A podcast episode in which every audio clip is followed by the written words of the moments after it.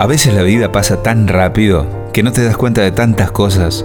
Vivimos desde que nacemos bajo un mandato social que nos va guiando y sin quererlo, vamos acatando a cada paso las indicaciones que vayas a saber quién, seguramente el que maneja los hilos de esta marioneta hecha de momentos que es nuestra vida, nos da. Estamos siempre apurados para llegar a ningún lado, siempre preocupados y tarde nos damos cuenta que con eso no solucionamos nada. Y a veces la paradoja es que nos pasamos gran parte de nuestro tiempo trabajando para algún día tener tiempo. Tiempo de descansar, tiempo de darnos nuestros gustos, tiempo de compartir con nuestros afectos, en fin, tiempo para ser dueños de nosotros mismos. En eso estaba pensando hoy cuando me levante, luego de tener un sueño que realmente es recurrente. Soñaba con mi viejo, pero el sueño era tan raro que hasta hoy no lograba descifrarlo. Estamos en una plaza, yo debo tener, no sé, unos 4 o 5 años, y mi viejo está parado al lado de mi hamaca sin moverla. No me mira, está con su corbata y su maletín, con la mirada fija en un punto invisible y no me habla. No responde mis preguntas ni mis pedidos de que me empuje. De pronto me deja solo y se va. Corre y apurado sube a un taxi. Lo último que escucho de él es, por favor, rápido, lléveme al trabajo. Siempre es el mismo sueño. No puedo describirles la sensación de tristeza y de vacío con que me despierto, ganas de llorar y una profunda angustia que me acompañará todo el día. Hoy me di cuenta que ese señor de corbata parado al lado de la hamaca quizás soy yo.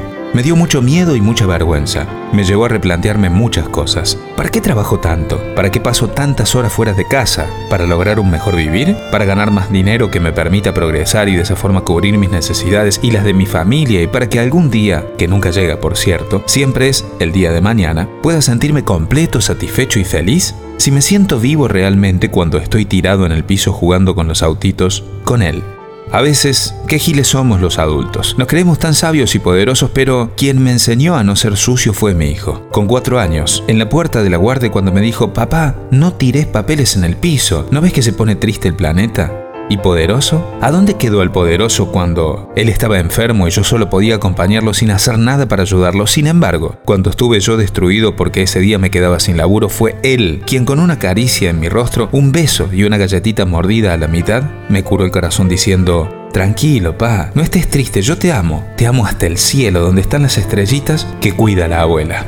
Pensé mucho en eso. Fui a su habitación, me senté en su cama y estuve no sé cuánto tiempo acariciándole el pelo y mirándolo dormir. Mientras tanto, mi propia infancia pasaba frente a mí como una película. Hubiera dado cualquier cosa por tener un recuerdo así. Así que como no puedo cambiar eso, decidí cambiar los recuerdos que tendré en el futuro a partir de hoy. Voy a hacer la inversión más grande de mi vida y voy a lograr hacer un gran, un gran negocio. Voy a invertir mi tiempo en las cosas que me hacen bien y voy a hacerme feliz y a hacer feliz a quien solo de mí espera algo que no tiene precio, solo espera algo de mi tiempo.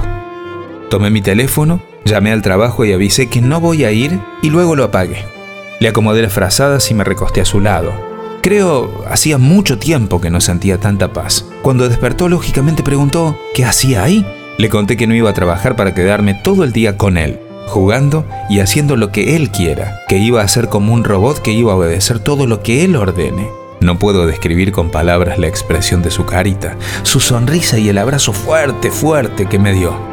De pronto se puso serio, me miró y me dijo, ¿Sabes, pa? Te quiero pedir perdón. ¿Perdón? Le pregunté. ¿Por qué me tenés que pedir perdón? Porque me enojé mucho con vos ayer. ¿Ayer? ¿Qué hice ayer que te enojaste conmigo? No, no fuiste vos. Es raro, pero me enojé porque soñé que estábamos en la plaza, te pedí que me amaques, pero vos ni me contestabas. Vino un taxi y te fuiste a trabajar. Tiempo de Luis Quiroga.